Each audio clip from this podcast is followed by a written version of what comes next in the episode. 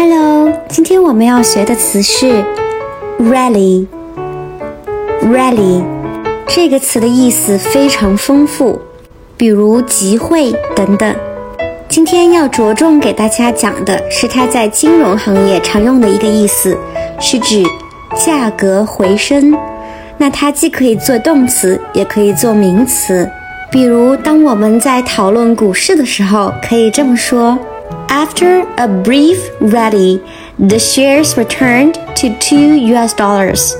意思就是，短暂的反弹之后，股票回到了两美元。你们学会了吗？